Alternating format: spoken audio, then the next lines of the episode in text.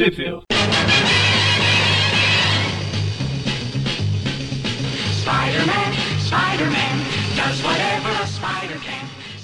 Bem-vindos a mais um Preview Classic. Eu sou o Everton. Oi, eu sou o João. Eu sou o Gustavo. Esqueci. O Gustavo sempre é o último a falar, né? E hoje estamos aqui para um programa de início de mês. Como sempre, a gente começa falando aí de um vilão do Homem-Aranha, né? E mais um programa do Morbius. Acho que já é o 15 programa do Morbius nessa sessão, porque ele tem muita revista solo. Isso Né? que dá ser um vilão de sucesso. Pois é, tem Pra até filme saindo. Esse é um programa do Morbius pelo fato do Maurício não ter aparecido aqui. Exatamente. Ele participa de, de todos os clássicos, com exceção do programas de vilões do Morbius, especificamente, que é Exato. mais certo que ele não Ele é participa. muito fã do Morbius, ele, ele não vai ser justo, ele vai acabar sempre dando uma nota 10 pra ele. Então, pra ter uma nota mais justa, ele acaba se ausentando. E o Morbius, então, a gente já vem comentando aquele título, né? O, o McFarlane trouxe ele naquela edição do Homem-Aranha lá, que ele volta a usar o uniforme negro e tal, do título Spider-Man, e de lá em diante ele, ele começou um título solo, né? Que no caso não é do McFarlane, obviamente, mas o, o, o título Mor, eh, Morbius, né? Só Morbius o nome, não tem nenhum. É, o Morbius, Um tem adjetivo, né? Na verdade é Morbius, dois pontinhos, The Living Vampire, é o vampiro vivo. É verdade, o Vampiro Vivo, isso aí, é o subtítulo dele. Ah, esse, esse título a gente já falou das primeiras edições, né? Uhum. Sim, o, O encontro do Aranha Morbius o aparece e tal. fantasma que muda a vida dele pra sempre. E, e exatamente isso, agora ele volta a ter esses crossovers aí com personagens de terror e tal da Marvel. Então é, a gente hoje vai dos comentar. Filhos da Meia-Noite lá dos anos 90, que são os heróis sombrios da Marvel. É quando os filhos da meia-noite ainda eram filhos da meia-noite, não eram sóis da meia-noite. Na, na hora. Na, o que prestava na real do grupo era o Blaze e o, e o Fantasma, né? Sim. É o Blaze na época, né? Mas enfim. Hoje a gente vai comentar as edições número 5, 6, oito. 7, 8, 5 a 8, incluindo a 6 e a 7 no meio aí, que elas são de janeiro de, de 93 até Em janeiro de eh, 93. abril de 93. Isso aí. Exato. E ainda tem Então, outra é- edição, né? É, Exatamente, a gente vai comentar também a revista dos Filhos da Meia-Noite, que eram esses personagens aí de terror da Marvel que ganharam um mix. Uh, e no caso a gente vai comentar apenas a primeira edição né, do, do título e tem uma mini história do Morbius dentro dela. Uh, no Brasil, ela até chegou a sair na revista do Hulk, só que saiu apenas a parte do Motoqueiro Fantasma, que era o que a revista do Hulk publicava na época. Aham. O resto das edições saíram em lugar nenhum. É, é só pra comentar, essa edição saiu em fevereiro de 93. Eu devo ressaltar que todas essas edições saíram num ótimo ano. Então, há controvérsias, mas tudo bem. Vamos começar então pela número 5 do Morbius, introduzindo o maior inimigo do Morbius de todos os tempos, né, que é o Basilisco. Eu queria deixar aqui meu voto de protesto, porque esse basilisco não é o basilisco que apareceu lá nas Marvel Team Up, que era aquele bandido que pegou lá uma pedra Kree que deu a ele superpoderes e depois ele ficou É verdade, outra pedra já Kree. tinha esse nome. Tinha sido usado na, na Marvel. Aham. É, mas nessa época ele tava morto, então beleza. Basilisco é o lagarto. É, aquela, aquele monstro cobra gigante que apareceu no segundo filme do Harry Potter. Ou esse. A gente começa a história com o Morbius pegando justamente o soro, né? O famoso soro. Sim, o soro pra cura dele. E detalhe, as, só pra comentar, realmente as histórias do Morbius, eu acho que elas são meio repetitivas com- de acordo com os anos. Porque a, no Trip View, a última série mensal do Morbius que a gente analisou, ela começou desse mesmo jeito, com o Morbius criando uma cura pra condição dele e também não tendo paciência e já injetando ela antes de fazer os testes necessários. Eu não sei se foi eu, se foi alguém que falou em algum outro programa do Morbius que ele tem duas histórias e elas se repetem a cada seis anos. Pois é. E o Morbius ainda tá acompanhado daquele doutor, né? Que, que apareceu nas histórias iniciais lá, na, quando o Homem-Aranha tava junto e tal. Uhum. E, e daí ele, ele tá com o soro ali, né? Ele, ele- na hora ele já quer, o- já, já pega e se injeta um- um- uma amostra, né? O doutor lá tenta impedir ele, porque ainda não, não tinha sido testado o suficiente, mas ele cai ali e começa a agonizar no chão, né? Ele quando ele corre- olha pras mãos, ele já tá com as mãos mais curadas, não tá tão, tão pálidas. Aí ele corre pro espelho lá e vê que ele voltou normal. Exatamente como a história do Trip View que a gente comentou. O link provavelmente vai estar no post também. E é legal que, que essa, essa expressão que ele faz quando ele tá olhando no espelho lembra muito aquela primeira vez que o Deadpool conseguiu o rosto dele de volta, dele olhando no espelho. É praticamente a mesma cena. Os quadrinhos, ele- na verdade, as pessoas falam que. Falaram aqui no programa que o Morbius ele repete as mesmas histórias a cada seis e seis anos, mas na verdade os quadrinhos em geral repetem as mesmas histórias a cada tantos tantos anos também. Esse Em daqui é geral. o. Esse daqui é o Morbius calvo, né, cara? Ele parece o Vegeta. Sim, é o Morbius por entradas, respeite as entradas. Pois é. E daí troca a cena, né? E a gente vai pro Basilisco, né? Que Aham. só um cara aleatório, né?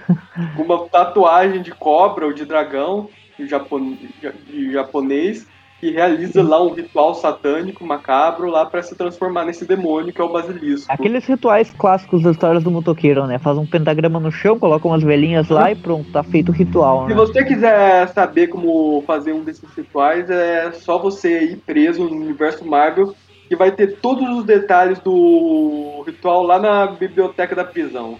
Ou então vai estar no manual, num tijolo solto na sua cela. Exato. É o.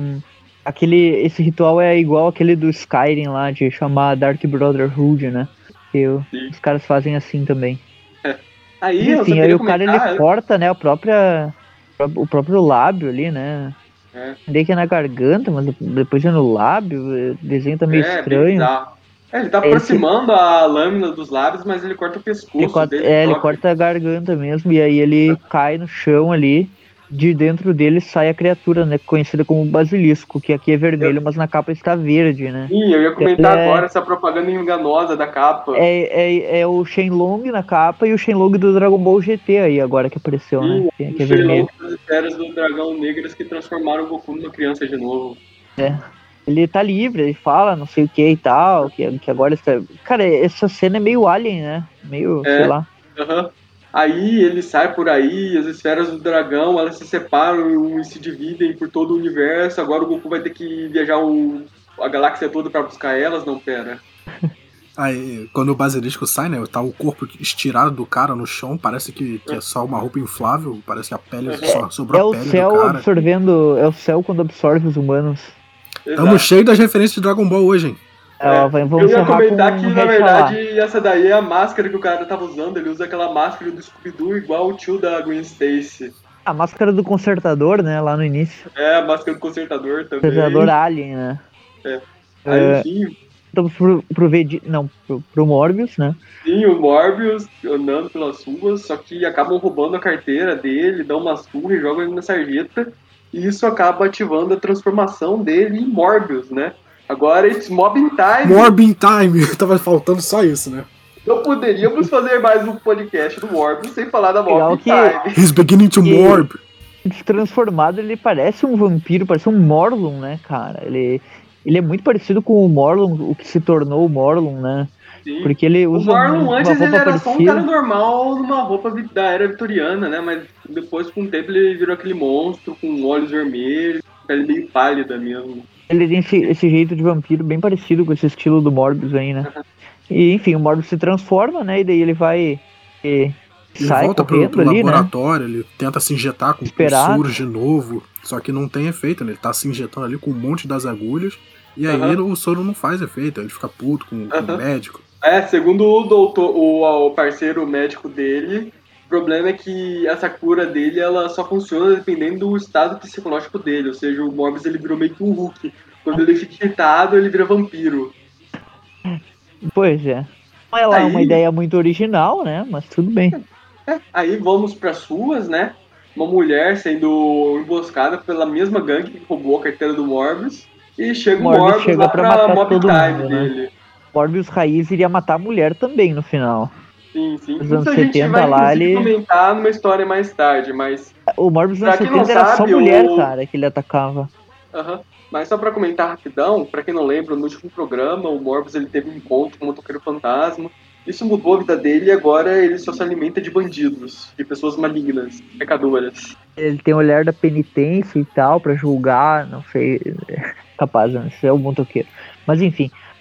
ah, ele, ele é ameaçado com uma pistola, né? Não adianta muita coisa. O cara fica ali em choque, né? Que não, não funcionou e o Morbius vai pra cima dele, né? Esse e ele é Morbius brutal tá quando ele vai pra cima diferente. deles, porque ele arranca a mão de um desses caras aqui. O uniforme do É, Morbius tem vezes que ele parece azul, tem vezes que ele tá completamente verde, então é muito estranho. Tem uma carnificina legal nesse, nesse, nesse quadrinho. Ele, É, ele o acaba com, com o pessoal da gangue de verdade. É, o, lembrando, não só esses são anos 90, o Morbius ele não é nem de perto um super-herói. É muito importante lembrar isso. Ele é um super vilão, então esperem essas coisas dele. Ah, ele é só um vampiro. É um vampiro que por acaso está vivo ainda. né? O Mas enfim, a- o último bandido ele faz a mulher refém, não adianta. Ele tenta tirar do Morbius, não adianta. Aí o Morbius, bem, dá a entender que ele vai se alimentar agora desse último bandido, enquanto a mulher ela vai correndo pelos becos e acaba se encontrando com o basilisco. Exato. É, não adiantou E nada. Ela ia ser, ser assaltada e morta por bandidos, aí foi morta pelo, pelo demônio. O Morbius matou o cara lá também. É, e ainda pegou a carteira dele de volta. Mas ele não pegou de volta o dinheiro dele que eles tinham tirado da carteira. Mas o importante é o documento, Gustavo. Chatíssimo tirar a segunda via de, de identidade. Eles, Não, eles, concordo, eles concordo, tá colocaram ali. Vocês já tiveram que passar por isso? Já uma vez. Comigo não. Falando em identidade, levar pra votar, né? Datando o programa aqui, né? Pra época das eleições. Sim, a gente tá gravando esse programa alguns dias antes das Eu eleições. nunca lembro, cara. Você tem que levar só o título ou você tem que levar a identidade Tem também? que levar só a identidade. O título você só leva pra confirmar onde você vai votar. Ah, tá. Olha aí, ó. Eu não sei nada. Já votei quatro vezes, eu acho, e não sei nada. Se tudo bem, você já sabe a sua sessão e zona de votação, não é obrigatório você levar o título. olha só. Aí, ó, ó, informação aqui, ó, caso tenhamos um segundo turno. E se o mesário disser que você precisa apresentar o título, você pode apresentar a lei pra ele e dizer que não precisa. Já tem muitos anos que eu, que eu voto Falar só que eu torço pro Internacional e nos últimos 10 anos eu não ganhei nenhum título. Acabou o Celso somando aí pra ele exercer seu direito de eleitor. É, e a revista acaba com o Basilisco encontrando o Morbius, eles dois vão cair na porrada. Exato. E Agora, o basilisco verde da capa, estou esperando até agora, né? É, eu tô querendo o Basilisco Hulk clássico e me trouxeram o Basilisco Hulk vermelho, que é Basilisco óbvio, que Shine, é um cara né? de bigode que, que vira um monstro que não tem bigode. É, daí na próxima edição número 6 tá lá ele de novo, né? O Basilisco Shine e dentro da revista o Basilisco Vermelho. Aham. Eu só queria comentar rapidão, a, deixa eu ver a equipe criativa dessas edições. É, a gente não comentou isso, né? Que bizarro. É, a- o roteiro é do Len Kaminsky Sim. com arte do Ron Wagner. Só que as Len capas Kaminsky eu acho que é são de o- outra pessoa. O, o Len Kaminsky, pois é, deve ser isso então. O Len Kaminsky, ele é o cara que criou o Motoqueiro 2099. Inclusive são histórias muito boas. Leiam. Sim, é. deixa eu só verificar rapidão aqui quem é o artista das capas, que eu tenho certeza que é uma pessoa diferente. O, o cara da capa não passaram pra ele o, o desenho do personagem, ele pintou do jeito que ele queria. O mesmo Exato. cara, é o mesmo Ron, Ron W lá. A assinatura dele logo acima da carinha do motoqueiro. É, Ron Wagner mesmo, a capa. É, sei lá, que parecia assim, Tem, tem a assinatura camuflada dele ali na parede, sabe? capa- Sim, é que eu olhei essa capa, eu pareceu mais uma coisa, tipo, pareceu que seria mais um artista dos anos 70 e não um artista novo dos anos 90. Novo entre aspas, né? Porque anos 90 já tem uns 30 anos. Bom, e aí começa na porradaria, o Basilisco já vai pra cima do Morbius, né? Eles começam a lutar, lutar, lutar. O Basilisco tem a vantagem, só que daí o Morbius olha bem pra ele, daí tem um close nos olhos dele de uma energia psionica, né? É, o E aí- olhar das. Da, é, das da, não é da penitência, das lembritências. É o golpe Ele- fantasma, né, cara, que, que o Ikki usava, né? O Ikki de Fênix, ele.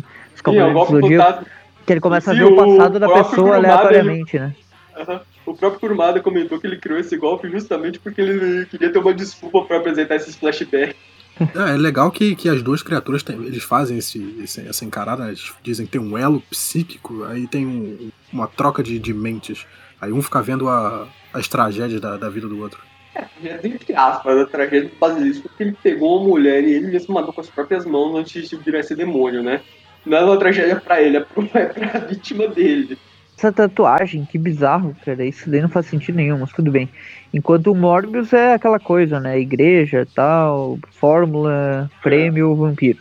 Aham. Aí os dois Sim, ficam meio não. atordoados, mas a luta volta a acontecer ali do mesmo jeito que antes. Aham, aham. A Vamos lá pra igreja do Doente Demoníaco? Essa edição vai ser pura. Só pra comentar, essa edição vai ser pura porradaria, então a gente vai guiando a luta, né? Ela começa nas ruas, Aí do nada eles se jogam dentro de um show de uma banda de rock, né? Passando, antes eles passam por É. vários telhados, Tree, como é que que é é? o clássico. The Tree Martin Lunch, é isso? Eu só queria comentar rapidão que a banda que Tá eles escrito vão é na uma bateria. banda- é uma banda de heavy, parece que é uma banda de heavy metal. Eu acho muito apropriado isso, porque esse basilisco é um demônio e dizem que heavy metal é uma música do demônio.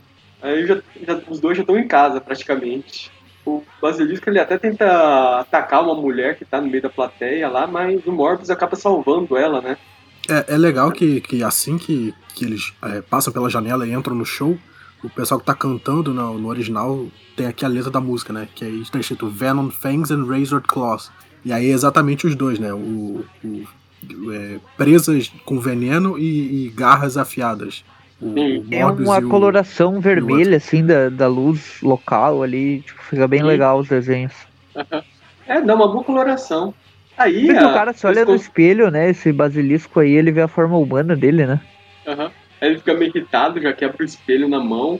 Aí o Morbius aproveita que ele tá distraído, agarra ele pelas carnes, né? Ele enfia as unhas na, na carne do bicho, levanta e joga ele pra fora do edifício.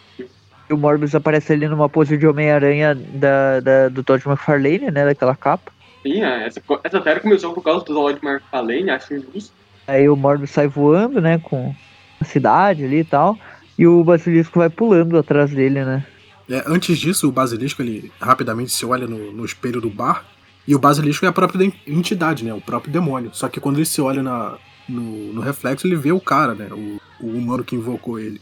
E é isso que dá, dá deixa pro Morbius jogar ele pra, pra fora. Isso me lembrou. Olha, eu tô só falando de anime, cara, e eu, eu praticamente não conheço nenhum anime assim a fundo, né? Mas isso me lembrou aqueles demônios que existiam dentro da- das pessoas do Egito lá no, no Yu-Gi-Oh!, sabe? Que eles arrancavam de dentro das pessoas o demônio. Daí, tipo, Sim, tinha a mina lá que era o dragão branco, que tinha dentro dela. Tinha um bandido lá que era o, palha- o palhaço das trevas. Eles tiravam os demônios de dentro dos caras pra botar na, E os sei lá, na do pedra. Yu-Gi-Oh! eram basicamente a alma das pessoas que eles arrancavam do A corpo essência delas. da O- alma, né? o Da, da é pessoa era uma o forma jogo um. do capeta mesmo, dentro do anime. Exato, era, era tipo, cada um tinha um monstro, digamos, na que representava a alma e tal. Aí, porradaria Continua continua. porrada, né? É, Detalhe que aqui, enquanto eles estão passando por um prédio, tem um cara olhando o relógio dele, já tá começando a dar seis da manhã. É importante comentar isso. Aí quando ele, enquanto eles estão brigando, acaba começando a aparecer a luz do sol e isso começa a queimar o Morbius e o Basilisco. Tem um trecho ali do Morbius caindo em cima do cara com os dois pés, assim que me lembrou. Eu imaginei. Vocês já jogaram o Mario, uh, Super Mario lá do, do Super Nintendo, Super Mario World? Uhum. É, tem aquele pulinho gira- aquele, aquele pulinho giratório do Mario que, que é diferente, que tem naquele jogo só, se eu não me engano. Que ele pula girando assim e vai quebrando tudo embaixo. Eu imaginei o Morbius descendo daquele jeito ali, batendo na cabeça do cara. Sim. É, aí a- os dois começam a definhar na luz do sol. Aí o, o basilisco ele se joga num prédio, mas ele tá queimando. Ele se vê lá no reflexo como humano, ele acaba pulando pra trás e caindo do prédio. Ele cai no chão e ele já vira um esqueleto lá. Cai do, do, do alto igual a morte do lagarto lá do Homem-Aranha. Homem-Aranha da MTV lá. é, enquanto o Morbius ele tá queimando, mas tá bem. Pra quem não sabe, o Morbius, já que ele é um vampiro vivo, ele não tem a fraqueza à luz do sol dos vampiros. Ele é basicamente ele é uma pessoa albina. Ele realmente ele não pode ficar no sol, mas ele não vai virar cinza só por causa disso. É, não, ele não morre por causa disso, né? Só, ele- só que ele age só à noite, digamos assim, ele perde as forças durante o dia. É, ele, já que ele é albino, ele realmente ele sofre queimaduras do sol. Aqui nessa cena que ele tá observando o esqueleto, dá pra ver que ele já tá com umas bolhas de queimadura nas mãos. E, E aí vai pra. também. Vai lá pra cena. O Morbius acordando lá com o laboratório. Uhum. É, ele tá bem, tudo, mas aí- ele injeta a cura dele. Ele percebe que a cura, tipo, ela é meio que temporária. Ele pode voltar a assumir a aparência humana, mas ele ainda vai continuar sendo um vampiro vivo. Exatamente. E a história termina com uma deixa aí, né? Num telefone, um cara no escritório ali, né? É, um soldado. Uhum.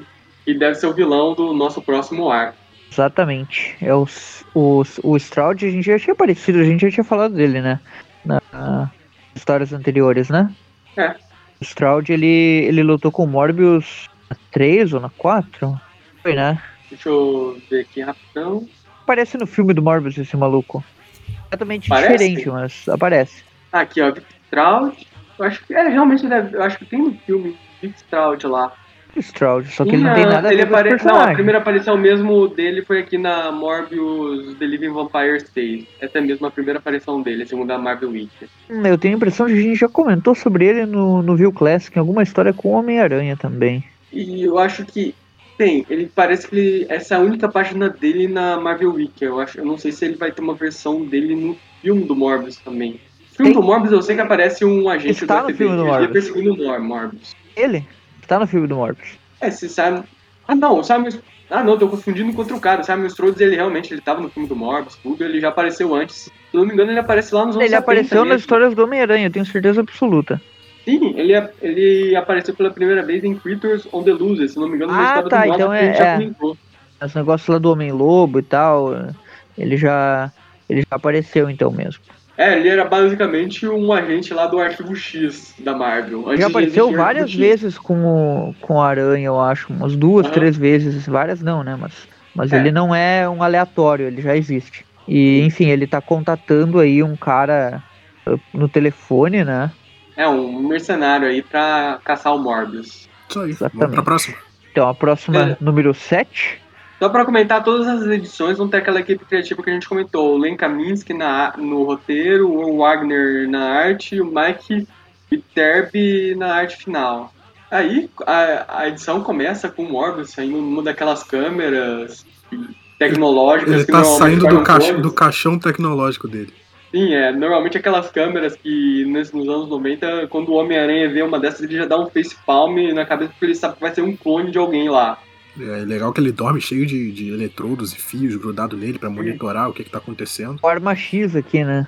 É, o Arma X, é, é a câmera genérica do Arma X, ele pegou emprestado com o pessoal do Arma X isso aí. Aí ele vai lá, ele dá sua. ele injeta seu remedinho diário, né? Vira ele, ele acorda e já, já se injeta. Ele parece eu acordando de manhã, que eu acordo, pego uma lata de Monster, abro e bebo quente, que fica do lado da minha cama. Acorda ali injetando, né? O cara completamente maluco, sai no, no dia, né? No, ele entra lá no, no hospital. É, ele vai trabalhar no, como, no, né, como hematologista no, no, no departamento de hematologia do hospital. O cara, o cara é um cientista que trabalha com sangue, tipo, o cara bebe o trabalho dele, sabe? É a mesma coisa que o cara ser um farmacêutico e usar todos os remédios da sua farmácia e Mas ser faz viciado sentido, nele. ele, ele era um. Ele trabalhava nesse ramo antes de ele virar o vampiro vivo. Ele estava tentando é- curar uma doença de sangue.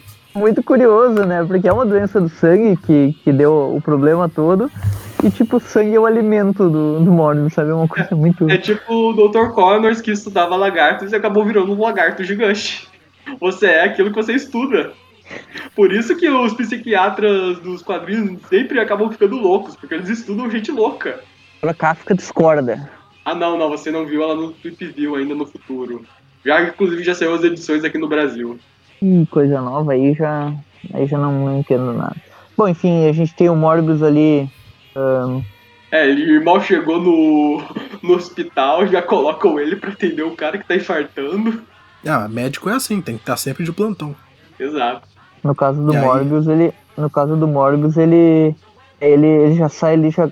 Cara, esse, o Morbius dos anos 70, só de ver essa loira aí, ele já ia pra cima, porque era só mulher e só loiras. Se vocês pegarem as histórias antigas, é muito estranho. Ah, o roteirista lá que fazia as histórias antigas do Morbius, ele só atacava mulheres e, e loiras, tipo, quando não era um vilão, sabe? É, Ele é que o Morbius, ele tem o mesmo tipo de mulher que o Duende Verde. É, é, o Morbius, quando ele vê uma loira, ele sente a mesma compulsão que o Duende Verde sente em jogar ela Ah, numa ponte. entendi. Ah, não. Eu pensei que fosse vandalizar Alan com Harry, mas é com outra loira, então. Aí ele já chega, já tem um monte de papelada, e ali, incrivelmente, já tem uma sala só pra ele. Ele, ele Troca entra no pro- escritório, vai estudar. Troca pro Stroud, né? Numa cena. Cena de, tipo, aproxima um olhar e daí sai o outro. Aí Stroud voltamos aqui tá- pro é, Falando, o Stroud. Tá falando do cara que ele contratou, né? Que é o. Tipo. eh, eh, assassino, né? Victor. Não sei o que lá. Victor. Victor. Ah, né? Que é o Vicky que ele falou da última edição. Daí tem toda a história, o background do cara ali, que é basicamente um Jason Macendale, né? Ele É, tava o no cara- comando selvagem genérico. É, ele é basicamente aqueles soldados do exército lá que ele não faz o serviço considerado legal pro exército dos, dos Estados Unidos. Faz aquela, Cara- aquela parada que não fica nos registros. O cara, ele, ele tem uma cara de maluco, né? É claro, pô, o cara, quando ele, ele vai pro meio do mato lá e, mata todo mundo que aparece, eu- eu- é de se esperar que o cara seja maluco. Tem essa cara de maluco. Tem uma parte ali de uma análise, uma, uma análise psicológica, um perfil psicológico dele ali que fala que ele tem transtorno de personalidade borderline é, e que foi resultado de um de uma é, de uma de um transtorno de estresse pós-traumático, né? E que É ele o básico do soldado que voltou do Iraque. Exatamente, isso daí é, inclusive, é casos reais, né, da, da pós-segunda guerra, de ex- ex-militares que, que tem esse transtorno do estresse pó- pós-traumático, né, e, e ele foi o único sobrevivente, né, toda a equipe dele morreu e tal. Se você quiser saber mais sobre isso, assista o primeiro Rambo do Stallone. O, o Rambo no primeiro filme ele é basicamente um soldado que voltou da guerra com esse transtorno. A diferença é que daí ele se torna um, tipo, um maluco matando todo mundo, né. E aí no segundo filme eles colocam esse maluco de volta na guerra e ele começa a matar todo mundo. Mas no primeiro filme é mais sobre esse transtorno mesmo o cara simplesmente não conseguindo se adaptar de novo à sociedade. E aí a trocamos volta- mordos, né, no, a gente volta pro. Morbius, ele, isso, ele tá saindo do, do, do turno dele, levando documentos pra casa, dá boa noite Ele já pra tá usando o sobretudo obrigatório pra vampiros, né? Que é aquele sobretudo que tem aquelas capinhas na frente. Isso. Ele vai pro, pro cemitério, pula o, o muro do cemitério. Aham. Ele tá indo da namorada, aquela dos anos 70 dele, a Martinha. Sim, a aquela. Martine, que hora ou outra ele tem que matá-la de novo porque ela virou uma vampira morta, né? Basicamente, ele tem que matar ela toda vez que ela aparece. Verdade. Inclusive, tem- tem, um tem uma história recente do Morbius lá naquele corredor polonês que é justamente o Morbius tendo que matar ela pra salvar a vida do Homem-Aranha. E no final ele deixa o Homem-Aranha morrer e fala, ah, acertei o soro. E daí o Homem-Aranha cai no rio e fala Sim, não, finalmente não. se vingou, né? Não, o Homem-Aranha no final ele acaba dando um pouquinho de sangue dele pro Morbius. O Morbius estava estudando o sangue dele lá pra tentar curar o vírus vampiro. o- Só, o, vírus pra, pra esse o cara aí zumbis. o Aranha dá o sangue. Agora pro Harry lá no filme do, do Duende Cracudo lá, ele Pro não Morbius dá. ele dá o sangue, mas pro Harry do filme o cara se recusa. E, É, aí a gente vê que, que assim, pelo que no momento que ele entra no cemitério, ele tá sendo observado. E aí quando ele vai lá fazer as homenagens no túmulo da menina, o, o cara que tá observando ele fala que é agora, e aí surge do chão um grupo de mercenários pra metralhar o Morbius. Sim. os caras Infelizmente o um- Morbius ele não tem o sentido vampiro, né? Ele não sabe, líder não prevê ali- que os caras vão atirar nele e ele acaba sendo fuzilado lá mesmo. líder ali que eu vi, que é aquele cara que a gente falou, né, que tem o cabelo espetado branco, ele tá me lembrando o Venom 2099. Aí eu não sei- uma coisa, um detalhe, eu não sei se foi Já, proposital ou não. vocês lembram da, da identidade do Venom do- da identidade do Venom 2099, que é o Sim, filho ele do era aquele irmão Stone. adotivo do Miguel O'Hara, Filho do um Stone. psicopata. Exatamente, ele tem esse cabelo aí tado Ah. branco. Eu só queria comentar, eu não sei se é, foi por acaso ou não, mas essa coisa do estresse pós-traumático, pós-traumático, pode ser que o cabelo dele seja branco assim justamente devido a isso, porque realmente estresse, estresse exagerado, uma experiência que causa um grande estresse na pessoa, ela realmente acaba ficando com o cabelo branco. ah, Saiu- vocês estavam aí cheio de referência de anime? Vem a minha referência né? de anime agora. No, no anime famoso Tokyo Ghoul, o, o carinha principal ele fica com o cabelo todo branco porque ele fica, fica meses sendo torturado por um outro cara. Aí o cabelo dele fica todo branco daquele jeito por causa de estresse. Na verdade, a minha referência era o Family Guy, porque tem um episódio que o Peter ele é trancado num, porão, num sótão que ele acha que é assombrado uma noite toda e quando ele sai de lá ele tá com o cabelo branco. Mas é isso mesmo, cabelo branco é coisa de nenhum estresse. trauma na infância. Também tem um. Seria uma referência a um spoiler lá do Mushoku Tensei, Jobless Reincarnation, mas isso daí eu comento quando sair a segunda temporada desse anime. Pode ser que ele só usou o soro super sólido da série animada que deixava o cabelo da Felícia. Aí Nada. ele fez tem a transformação dele de Shira lá pra ele ficar com o cabelo branco. Transformação de She é muito bom, né? E aí, E- bom, e não. o Morbius ele se transforma, acorda ali, né, e começa a bater em todo mundo. Ele começa Exato. a, ficar morbin. É, E tem aquela page então, é. clássica, né, dele matando e, e, e mordendo todo mundo. Sobrando ia comentar o é vilão, Morbin né, Time, mas a boca dele tá no pescoço dos caras e não lá embaixo, né? Pra quem não sabe o significado de Morbin, procure pra descobrir o que significa isso. Vocês vão entender a piada. E aí é legal, o, cara, o, o mata todo mundo, deixa o, o principalzão pro final. Aí Aham. o cara dele vai pra cima do cara e, né, e vence facilmente, e morde o cara lá. Que Não, ele morde mata, não, né? Ele, ele primeiro quebra as mãos e os pés do cara. Aham, sim. Ele morde Ele o cara. fica, ele fica igual uns pantalhos estirado no chão. E pra sacanear ainda mais o cara, o Morbius ainda pega ele, abre- ele cava uma sepultura, joga o cara lá dentro, enterra o cara vivo lá dentro. É, caraca, que loucura. Ele não, ele É, nem bebe o sangue do Morbius cara, é um né? super vilão, né? É, não espere coisas heróicas desse cara. Aí ele volta lá pro túmulo da Martini, ele deixa as rosas lá e vai embora. Só que a edição termina com esse cara com as mãos quebradas, com os, dando, fazendo cosplay de Homem-Aranha na última caçada de Craven.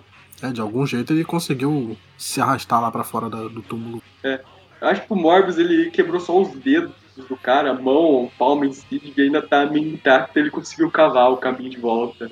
São os dedos dele que estão tortos, não a mão em si. Não, ele, no, no negócio ele quebra realmente os braços. Ele pega o, o cotovelo dele e quebra pro outro lado.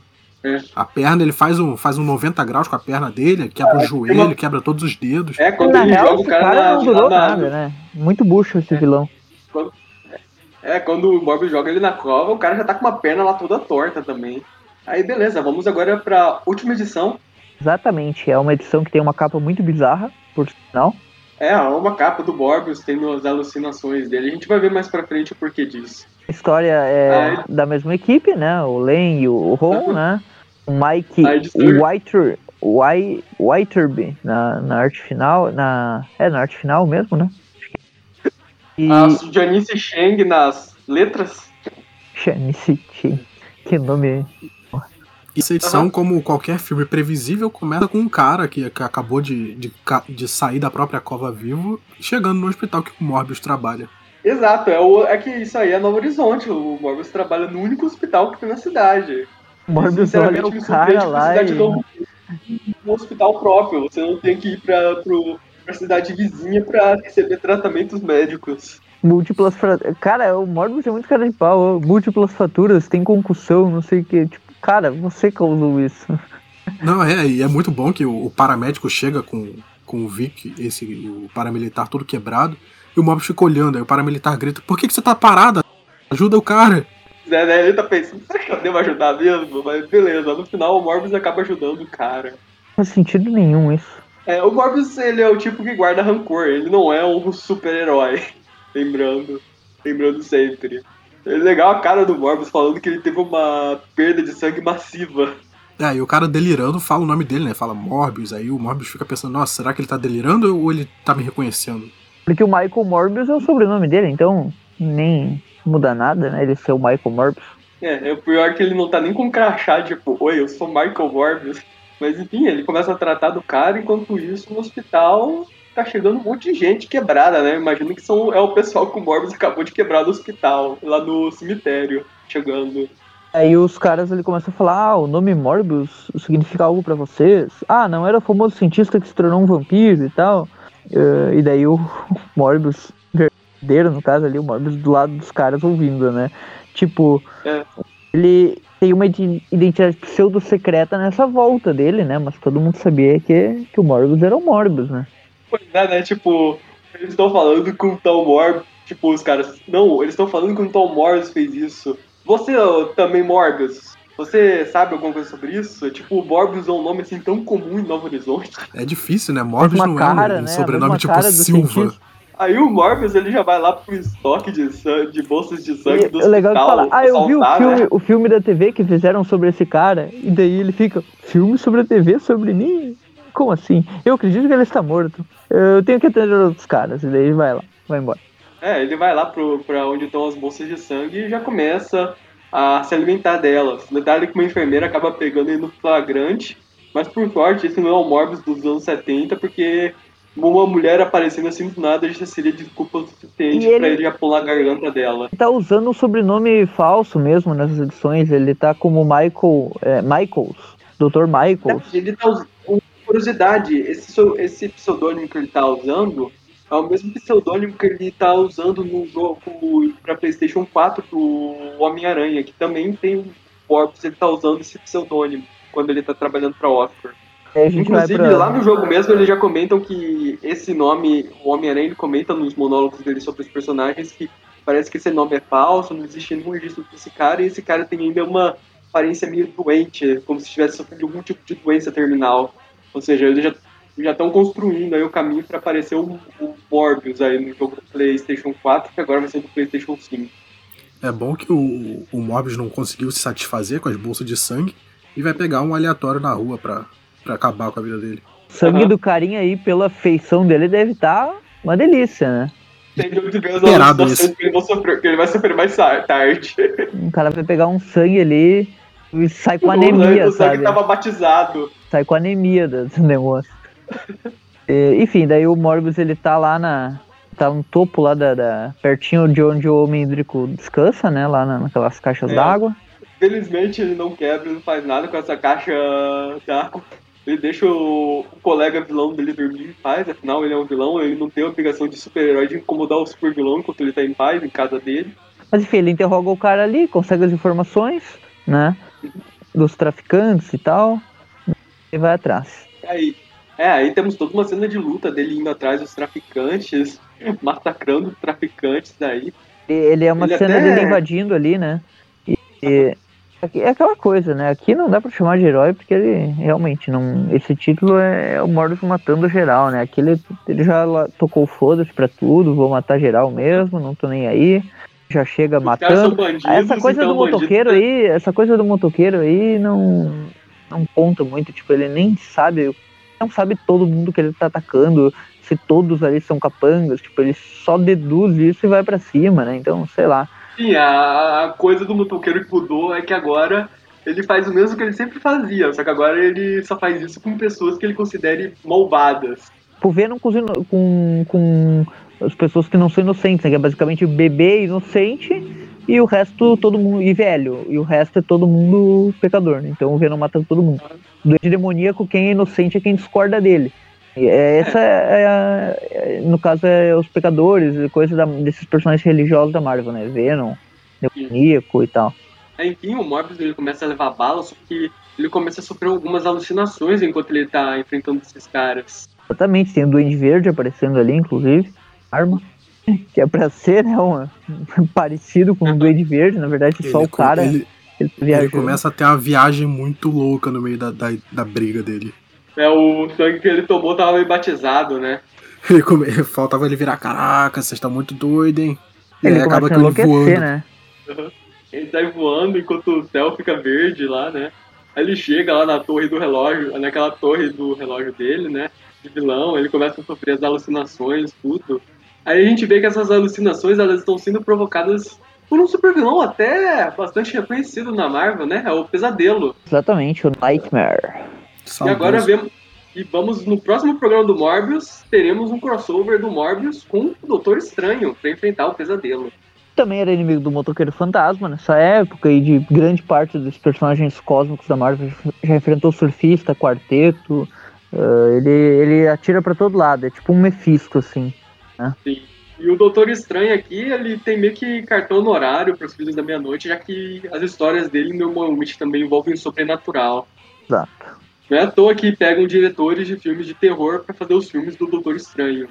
Isso aí. Será que pegariam, pegariam será, pra, pra fazer um filme do Homem-Aranha? Pois é, né? Por que não? Aconteceu duas vezes com o Homem-Aranha, acredite ou não. O, o, o John Watts lá, que tá- dirigiu a última trilogia lá, ele começou também dirigindo um filme de terror. Foi só mesmo, não lembro o nome verdade. do filme. O filme de terror dele é o Volta ao Lar, né? Que aquilo lá é, É. um filme de terror pra qualquer fã do. Enfim, parar Aham. de falar mal, senão o pessoal fica puto aí, deixa quieto. E- Vamos continuar E com pro a. pessoal não ficar puto com a gente, também vale citar o Sam Raimi, né? Que ficou famoso justamente pela trilogia The Evil Dead, que o cara ele deu uma leve revolucionada no, no cinema de terror e em tecnologia e uso de ângulos de câmera também. Exatamente. Aquela coisa da câmera lá que ela se move por um cabo. por toda. Câmera- Não sei se é cabo, ela fosse- voa pelo cenário. fosse uma câmera móvel, né? Que não fica, que não troca a câmera, na verdade, ela, a câmera se mexe junto, né? Já É, viram aqueles aquilo foi- filmezinhos gravados pra escola que o, tem alguém gravando a câmera e começa a aproximar pro lado e pro outro? É tipo aquilo, só que feito de forma profissional, né? Que a pessoa, a câmera É, o- acompanha junto e tal. Tem uma cena do Demolidor lá do, da primeira temporada da Netflix que ele vai passando num corredor, assim, a câmera vai acompanhando, ele batendo todo mundo. Lembram disso? Sim. É muito boa Uhum. a cena. E eu lembro aquela cena do corredor, o pessoal falou muito dela É. na época que saiu a É da- tipo da- isso, da né? Só que o, o Sam Raimi ele faz isso de uma forma muito dinâmica. Tipo, acontece mil coisas assim e a câmera se mexendo. É Sim. muito legal. Enfim, agora vamos para a última edição desse programa, né? A Filhas do Meia-Noite, a Sons of Midnight Unlimited. Os Aí. Filhos da Meia-Noite Sem Limites, ou Os Filhos da Meia-Noite Diversão e Alegria. Nessa revista, daí tem uma introdução ali falando que são os personagens de terror, que é um novo mix, né? Tipo aqueles Marvel Fear, uh, esse, esse tipo de título dos anos 70, né? E aqui a gente Aham. começa. Seria tem- basicamente a Vertigo da Marvel. Basicamente assim isso, dizer, né, é. pra- Teve um tempo a Marvel Max, que, que não é a mesma coisa, no caso era outro, era outro nicho, Eram né? histórias Era adultas. uma história mais né? adulta, exatamente. E daí, tipo, eles pegavam personagens que aleatórios, assim, ah, vamos fazer uma história um pouquinho mais séria desse cara aqui e tal. Tem vários Marvel. Max que não tem, que não são necessariamente personagens eh, sombrios, então não é só Justiceiro, por exemplo. Cara, a- a melhor fase do, do Justiceiro é justamente a fase do Justiceiro Max que foi escrita lá pelo Warren Ellis. Ah, ah, assim, do Warren Ellis, muito boa. Uh, uh, na verdade, a fase do Garth Ennis, ela começa já na abril ali, né? Na abril, se É, não me engano. ele, ele começou no universo Marvel, mas ele pulou pra essa Marvel Max, É, ele que trocou era um depois. universo mais adulto. Exato. O, Enfim, a, história, a primeira história é uma historinha do Johnny Blaze, né? Que é o motoqueiro fantasma original, que nessa época ele não era motoqueiro. Apareceu o Danny Cat ali no É. meio e tal. História principal da revista. agora vamos Segunda- pro... Mas vamos... Segunda história é uma história toda em preto e branco do Darkhold, né? Que é outro personagem. Uma história bem desenhada, bem legal, cara. Parece um mangá. Já leram aquele mangá Blade, Não, não conheço. Lâmina do Imortal? Não, esse- leram? A Lenda do Imortal... Eu acho que eu já devo ter ouvido falar, mas... Co- Joga no Google aí. É Blade, a É Lâmina do realmente essa Imortal. coisa de mangá branco e preto, Mas ele é um-. Ele é um mangá, mangá antigaço, assim, que saía nos anos 2000. ah, e era bem, bem adulto, assim, a temática e tal. Bem Aham. legal o- os traços também. E era Aham. desse estilo, assim, um preto e branco bem, bem ah, ah, destacado, sabe? Aham. jogar no, É que- no Google aí, Blade, a Lâmina do Imortal, tipo, dá pra, dá pra ver as, as páginas. Tipo, cara, o traço é muito legal, É. é muito bem feito o negócio. É que essa coisa de você falar que não, aquele mangá branco e preto, você precisa ser muito mais específico, porque praticamente Sim, todo sim. mangá é branco e Só preto. que normalmente eles não usam o sombreamento dessa forma como esse cara faz ali da, da- do. Blade, né? E é bem legal, cara, É. o jeito que ele desenha. Quem, quem leu aí sabe, eu, eu li na época. Algum dia eu vou, pretendo recomprar isso daí, eu já tive algumas, me desfiz, en- enfim. Bem legal. Aham. Bom, a gente tem daí essa, essa história aí do Dark Road, que é em preto e branco. Depois tem uma história dos Night Stalkers, né? Que é um grupo lá. E por fim a gente tem a história do Morbius. Que ela é Eu só queria escrita pelo Len. Wein. Agora é outro Len, não é Pois o é. Kaminsky, é. o Len Wein, né? Que é o cara que É. já escreveu o Morbius enfrentando o Homem-Aranha algumas vezes, lá nos anos 70. Pois é, pois é, né? Quando a história é escrita pelo Lewin, eu acho que você pode levantar um pouco seu hype, porque vai vir coisa boa. É, O cara O criou cara é nada um- menos que o Wolverine, né, cara? Pois é, um ele é um roteirista bem experiente. Ele foi o cara que fez a. que fez a. ah, aquela segunda gênese dos X-Men, né? Todo mundo lembra do Claremont, mas a primeira Giant Size lá é do se não me engano. Se não me engano, o Lewin, ele começou a escrever a fase lá do... Não, não, ele não começou a escrever a fase do Claremont, não. Eu acho que ele estava envolvido de alguma forma que foi por, por causa disso que o... Ah, não, acho que era porque o A artista primeira- a primeira Wolverine, edição- ele era o desenhista das primeiras edições do Claremont, não era? Dave Cockrum. Sim, sim. Esse, Quaco, esse ficou um tempão nos. X-Men. O Dave Cockrum é um cara que até o pessoal não lembra tanto, mas ele desenhou bastante antes do Burnie. O pessoal só lembra de Claremont e Burnie, né? Mas na real o Dave Cockrum tem uma participação muito boa, inclusive os designs de todo mundo ali que usam até hoje Noturno, Tempestade, Colossus e tal, é tudo dele. Já o Wolverine não, o Wolverine, pra quem não sabe, o criador do desenho do Wolverine, do uniforme amarelo lá, é o nada menos que o nosso John Romita Pai, aí, o melhor desenhista do Homem-Aranha de todos os tempos. Sim, ele é o criador do Wolverine e sim, ele não, não desenhou tantas histórias do Wolverine, ele, só desenhou a capa e o visual e tal, e no fim foi pouca coisa, né? Mas o crédito aí, né? Foi bastante. É. Foi bastante. Foi o, o bastante. Agora, agora volta. ah, aliás, vocês viram a notícia, né? Que o Wolverine vai voltar no, no cinema? Ele tinha Ah, ido pra algum a lugar? Wolverine agora vai voltar pro cinema, né? Full 3, o né? Jackman, ele tinha comentado uns anos mais a- a- a- atrás que, assim, ele, só, ele disse que ele só voltaria a interpretar o Wolverine se a Disney comprasse a Fox. Então ele tá aí pra cumprir a palavra dele. E, e na real não vai ser o mesmo Wolverine do Logan, né? Então o universo alternativo vai ser um Wolverine do meio que do passado e tal. Eu espero que o uniforme amarelo seja usado, nem que seja a versão marrom, que eu acho até mais legal. Mas Sim. seria legal ver o Hugh Jackman com, com uniformes diferentes agora, né? Porque O saiu. o filme Aham. solo do Wolverine, ele até mostrou ele com o uniforme numa cena pós-créditos lá, que até nem sei se foi pra versão final, mas, mas tem Uhum. uma versão que aparece ele pegando a roupa amarela e tal. Aham. E, mas no pra filme em si, né, é mais da temática samurai do Wolverine, ele, ele acaba basicamente só com uma calça lá, e no máximo uma regata, e não, e não tem muito. Não usa Aham. muito, nem uniforme de couro lá, ele não usa mais. Aham. Só pra comentar rapidão, teve um vídeo que o Jackman lançou com o Ryan Reynolds explicando. É que assim, o filme Logan, ele se passa em 2029. Aí essa história do Deadpool 3, ela vai se passar antes de 2029. Exato. Provavelmente vai se passar em 2023, que vai ser o ano que o filme vai sair. Não né? vai dar problema nenhum no, no sentido do, do Hugh Jackman, porque ele se caracterizou como velho pro filme Logan, né? Que, né, que é baseado no velho Logan lá, que, que são as Uhum. histórias. Uh, e ele é um cara novo, então ele, no, ele consegue parecer a idade mais novo do que aquele filme tranquilamente, né? Aham. Não, eu até curto o Jackman interpretando o Wolverine agora mais velho, porque assim, técnica. Eu, eu não quero ofender o Jackman, sim, mas assim, por assim dizer, o Hugh Jackman mais velho, ele dá mais a impressão de, tipo assim, um cara feio, um ra- cara rústico, por assim dizer. Ele tem mais essa Ele, cara rústica. ele não é exatamente feio, e- ele é um cara mais, digamos, bruto assim mesmo, né? Um cara que tem um mais carrancudo, assim, que não é aquele galãzinho Sim, é. bonitinho, tal, tal, tal, que, Aham. que o pessoal É, que ele parecia lá no- nos primeiros filmes X-Men, que eles tentavam transformar ele num, num Superman Um da vida, né? Agora ele tá parecendo É. mais, tipo, até porque o Wolverine, o Wolverine tem mais de 100 anos, então o cara, ele tem, ele querendo ou não, ele tem uma idade uh, uh, É. avançada, mesmo que pareça bem mais jovem, mas olhando É. pro rosto dele, assim, ele claramente tem mais de 40 anos, dá pra ver, assim, na Sim. cara dele, sabe? é, o Wolverine é mais carrancudo, o Jackman tá mais carrancudo, eu acho até que combina mais Não, não, tá, nessa tá muito legal, né? Tipo, o pessoal só reclama da altura, eu também acho que o Wolverine tinha que ser baixinho e tal, mas, mas eu gosto do Hugh Jackman como Wolverine, então não dou muita Aham. bola pra isso. Acho que não, não vale a pena. Porque o cara já, já se consagrou, né? Então, agora não é, Aham. não é tipo, ah, vamos trocar pela altura depois de 10 filmes que o cara fez Wolverine, né? Mas enfim, Aí, vamos, lá pra, pra, pra história- história do Morgus, que já começa com ele sendo capturado, né? É só pra comentar, o nome da história é O Sangue é Mais Denso. Exato.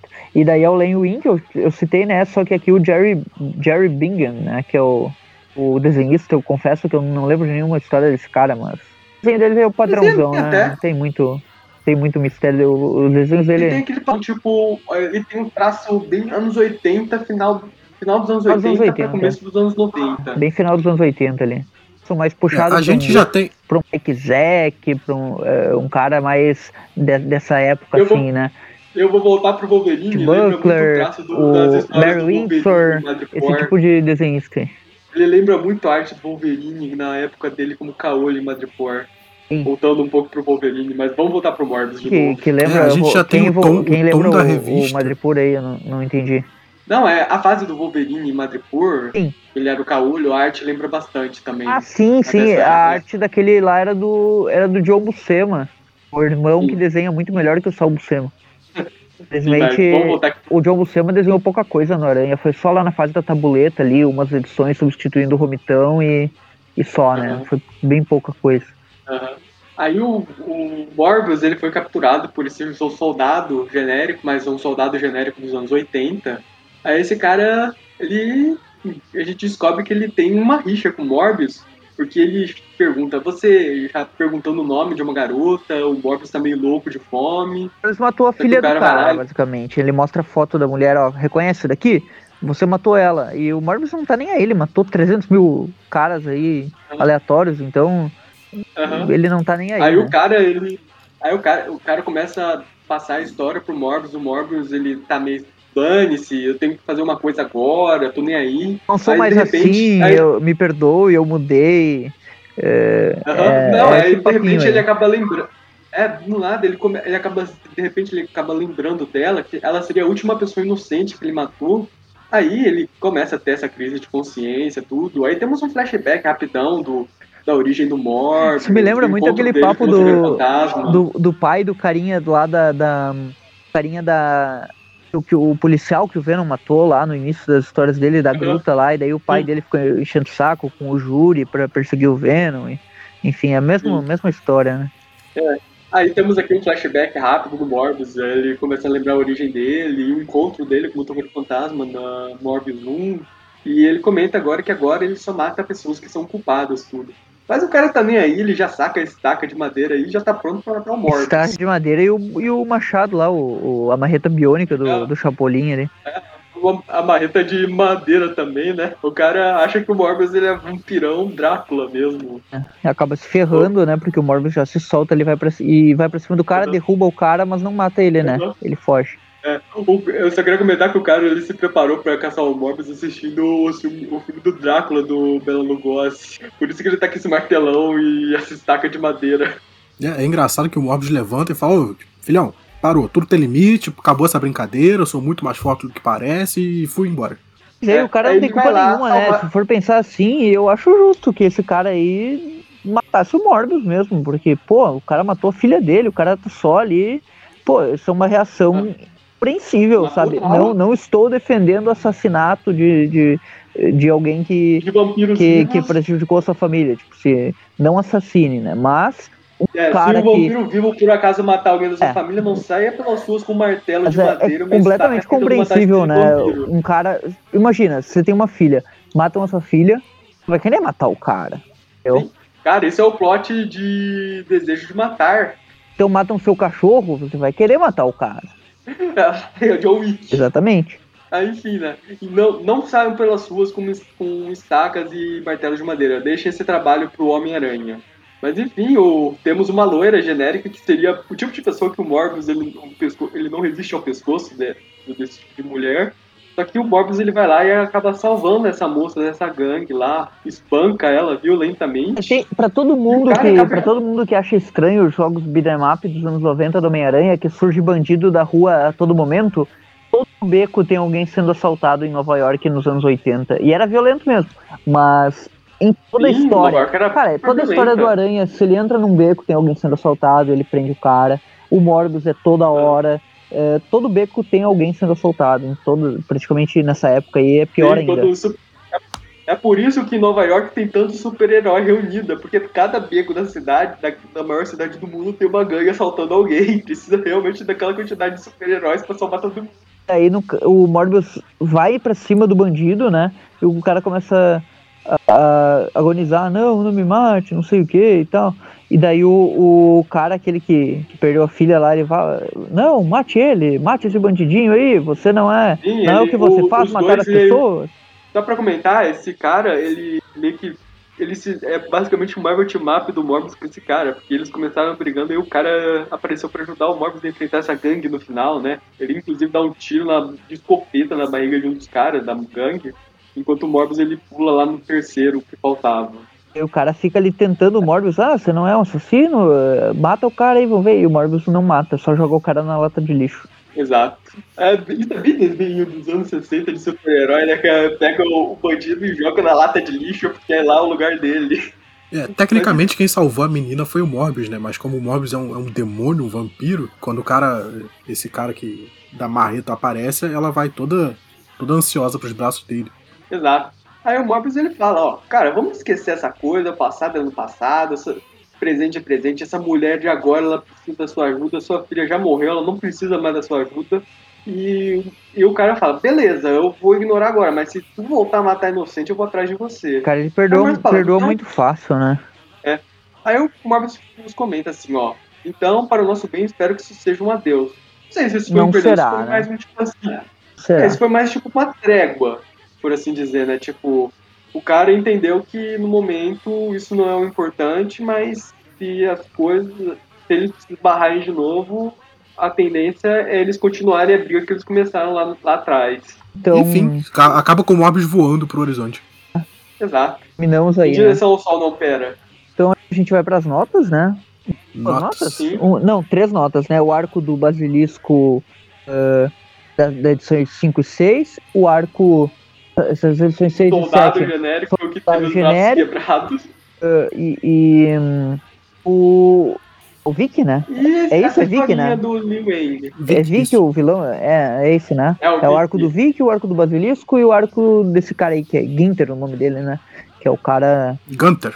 Aham. que se pronuncia Ginter, mas tenho certeza. Pronuncia Ginter? Não é Gunter? Acho que é. Que nem o pinguim? Já não sei, cara, que é uma é origem germânica esse nome, né? Eu acho que pronuncia Gunter. Que Certo. nem o pinguim do Hora de Aventura. Sim. É que tem um Gunter que se escreve com o, com o trema em cima do U, entendeu?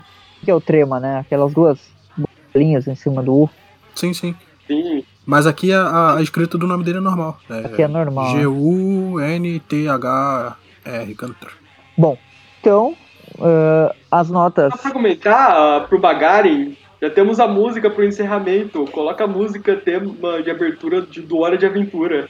Lá também tem vampiros, por sinal. Então, Achei que vocês iam café querer botar. Achei que vocês iam querer botar a música do Dragon Ball, é, tá falando né? de anime aí desde o começo do programa. do Dragon Ball. Sim, pode, pode ser essa também. Vamos deixar o Magarin escolher aí. Vampiro no Dragon Ball também, hein? Venceu o Kuririn num, num torneio lá. Ahn, Sim, eu acho que na, no, sim, na, na saga da vovó aí. o, o Coelhinho ele enfrenta um vampiro lá. o- vampiro, a Búbia, o Diabo, é, é só, tipo, temática de terror, né? Sim, era um vampiro, era o Homem Invisível, aí tinha Invisível, o Homem né? Demônio e tinha o avô do, Go- do Goku, Não era que era, uma máscara de coelhinho. era só um defunto mesmo. É, Era, liter- era literalmente um fantasma. exato. Mas beleza. Ah. As notas. Agora abre uma calculadora aí que a gente vai ter que fazer as médias, né? Tá aberto aqui, só. só Bora falar. lá. Então, a história do Beleza. basilisco, que é a primeira que a gente comentou, eu ainda estou procurando onde está o basilisco verde na história, né? Que ele não aparece em nenhum momento só nas capas. O basilisco dentro da história é vermelho, né? Então, o cara tava cagando quem fez aí a coloração do, do personagem, né? Uma capa é uma coisa, dentro da história é outra. Mas enfim, a- o arco em si, ele é. Até tem lutas legais, né? Bem desenhadas, as lutas são boas. Mas, ah, é um ritual satânico, ele virou um demônio e é isso, sabe? Não tem muito por quê. Porque é isso, porque é místico e aceite, né? Não que seja, seja um problema, né? A história do Morbius normalmente é científica, mas, mas tem essas paradas místicas também. Vou dar uma nota. Uma nota 6 pra ela, vai, padrão aí, um pouquinho acima da média, boa de ler, também não, não irrita. História do Vic, lá o soldado, ele é um vilão muito bucha, e o Morbius tendo alucinações não levou a nada praticamente é só conversinha e, e enrolação. Ele, como médico lá, eu acho uma porcaria. E, e ninguém sabe que é ele, toda essa parada aí, eu acho uma, eu acho bem tosco depois que estabeleceram esse status quo aí. Vou dar uma nota 4 pra ela, um pouquinho abaixo da média, assim como a primeira um pouquinho acima, essa um pouquinho abaixo. E essa mini história do Só, só pra não te interromper, repete, por favor, cortou. 6 e 4. A nota 4. 6 e 4. É, tá. nota 4 pro, pro esse arco um pouquinho abaixo aí da, do, do Vic aí, Vaporub. Ah, a mini história, né, do Midnight aí, Midnight Songs, né? Cara, ela é uma história que parece do Marvel Comics Presents, né? Que é uma historinha filler, basiquinha, que não muda nada, e o cara perdoa tudo no final, meio team-up mesmo. Ah, é do Len Win, né? Mas mesmo assim, eu acho que não faz muita diferença aqui, porque a coisa realmente não. Nada demais. Eu vou dar uma nota 5 pra ela aí. Fica na média, mais nem menos. Não, não fede nem cheira, assim, não. Pra ler, sabe? Se divertir um pouquinho, mas. Frustrante, né? O Morbius é um vilão e só será bem, né? Beleza. ahn, as duas primeiras historinhas, essa é a mesma nota pelos mesmos motivos. Ahn, as historinhas do título mensal. Arte é bem legal, lutas violentas, né? o Morbius ele é um monstro, ele é um super vilão, faz sentido. Roteirinho é bem na média, não é ruim, mas não é bom. Então, para essas histórias, eu vou dar. Essas duas histórias eu já vou dar para as duas a nota 7, que pra mim é a média absoluta. Já da Marvel, da Midnight, de versão Alegria, ah, essa história eu acho até bem legal, tipo, uma história de 10 páginas. Tipo, ela apresenta bem o personagem, os novos status quo dele pro novo público. Tem uma, um fio de história acontecendo, mesmo por essas 10 páginas dele, encontrando esse cara, a viagem de culpa do Morbius, ele se unindo pra salvar a mulher lá, enfrentando os bandidos, jogando o bandido na, na lata de lixo, igual o super-herói de desenho animado dos anos, dos anos 60, 90. Eu vou dar pra ela uma nota 8, provavelmente eu curti. É só. Achei que, assim, a, a pro- a proposta dela não era, basicamente, a, a proposta dela era só apresentar o personagem em seu status quo para os novos leitores, eu acho que ela serviu perfeitamente para esse papel. Interessante esse, É isso. esse ponto de vista, porque eu sempre considerei as histórias do Morbius dos anos 70 bem melhores que essas dos anos 90. Mas tá aí uma visão diferente. Vai, eh, João. Beleza. É, eu gostei mais das histórias mensais, da primeiro do arco do basilisco e depois do, do assassino. Eu acho que elas, por serem histórias mensais, terem mais páginas, dá pra explorar mais. Eu gostei. A arte é meio, meio igual, né? Não, não tem muita diferença da, de, de um arco pro outro. Até por, por outro desenhista. Por ser outro desenhista, a, mesmo assim a arte não é, não é tão diferente. Parece que elas se mantêm coesas, sendo todas as histórias do Morbius. Então, pro, pro arco do Basilisco eu vou dar uma nota 8, porque me divertiu, eu gostei. Eu achei legal aparecer um demônio de dentro do cara, mas no subconsciente do demônio ainda ter lembranças do, do cara que invocou ele. Eu acho, achei legal esse misticismo. E na, eu gostei do, do, do jeito que o Morbius não matou o cara na, na segunda parte, né? Só jogou ele pra ser enterrado vivo. Uma parte bem sádica do, do, do Morbius, do Morbius como vilão, vilão mesmo, sendo mal, de verdade. Então vou dar também 8 pra parte do, do segundo vilão. Essa última história, que, que ela é bem menorzinha, eu já não gostei tanto. Parece que ela não, não, não precisava estar nesse, nesse, nesse mix do Feliz da Meia-Noite. Parece que ela foi só pra tapa buraco. Eu, eu dei uma lida nas histórias anteriores e as histórias anteriores foram bem melhores. Então essa última história do, do Morbius com o Filhos da Meia-Noite eu vou dar uma nota 5. Já tinha lido alguma coisa do Dark Hold lá, aquele que é em preto e branco? Então não, achei bem legal essa história. É, parece bem legal, até deu vontade de ler. Eu só lia do motoqueiro, né? Tirando do Morbius, porque eu, eu tenho ela, né? Na, no Hulk, ele saiu no Brasil, né? Então eu já, eu já li essa história é, meio picotada pela Abril, mas, mas eu li, eu conheço o arco. E só não li realmente do Dark Hold, nem dos outros carinhas lá da terceira história. Tá, eu tô fazendo a média aqui, me dá só um minuto, que eu preciso de calculadora que eu sou de humano. É, pra primeira parte do Basilisco, a gente vai ficar com a média 7. Beleza? Pra segunda parte, a história do, do mercenário, a gente fica com a média de 6.3, que a gente joga pra cima, fica com a média de 6,5. E a última história do Filhos da Meia-Noite, a gente também fica com a média de 6,5. 6.3 que a gente joga pra cima também, 6,5. E se a gente for fazer uma média geral do programa, Vai dar uma média 7 aproximada, né? A 7, eu acho que vai é, dar. vai ficar 6,6, a gente pode jogar ou pra cima ou pra baixo. Ah, Aí depende do, 6,666, do, é. do humor do professor, ser- né? Esse aluno ser malvado no Ah, quando, quando é história de terror, assim, e dá 6.666, a gente deixa nessa nota que é pra ser simbólico. Sim. Essa coisa aí é mais do professor. Tipo, esse aluno, ele foi muito. Ele foi comportado durante o semestre ou ele foi o capeta, ele foi o capeta durante esse semestre? Gente, na hora já- de jogar pra cima ou pra baixo. É a primeira vez, isso já aconteceu umas duas ou três vezes a gente comentar histórias de demônios e tal, e dar essa média 6.666 aí no final, que é muito bizarro. Sim. Já aconteceu. É, é, bom, é interessante, né? Um, um programa até que bom, as histórias são ok, né? Nenhuma delas é completamente descartável. Eu só achei a do Vic ali meio fraquinha, como eu comentei, mas as outras são histórias boas de ler, assim, tipo, passa tempo legal. E até tem coisas que vocês comentaram que vale a pena mesmo. Principalmente a questão do desenho, né? A ação dela é muito boa. E é isso, né? O título do Morbius aí tem algumas edições a mais que a gente vai comentar, várias, na verdade. Né? Vamos aos Sim, é, pouquinhos. ele vai chegar até a edição 32 desse Aos título. pouquinhos a gente vai completando aí, né? Então é isso. É isso, Isso. senhores. Vamos por aqui. Boa noite, e eu só queria comentar rapidão que esse programa de vilões ele tá saindo em outubro. Ou seja, esse é o Tupiviu Vilões especial de Halloween. Teoricamente sim, né? O Halloween é mais pro fim, mas já, já conta aí, tá valendo. Então, feliz Halloween adiantado. E nas, no próximo programa aí a gente já volta para o iníciozinho aí da, do clone, Peter Parker nunca mais e toda essa Sim. palhaçada aí que vocês estão acompanhando, que Sim. vale a pena porque. Peter Parker nunca mais acha que o programa já foi, Não, pessoal já é, eu digo porque a fase continua essa, essa coisa bizarra, né? Até vir a saga do clone. Ai, Mas estamos Deus. chegando na Eu saga achei que tinha acabado naquela história. e, e vai ter coisa boa logo, logo. É isso? Eu achei que tinha acabado naquela história, ainda vai ter mais. Ai, vai sim, infelizmente. Mas Meu Deus. tá bom, falou. Esse clima de alegria que eu tô É agora. tristeza agora, né? Boa, boa noite pra vocês. Então, tchau, tchau, gente. Boa noite. Boa noite. It's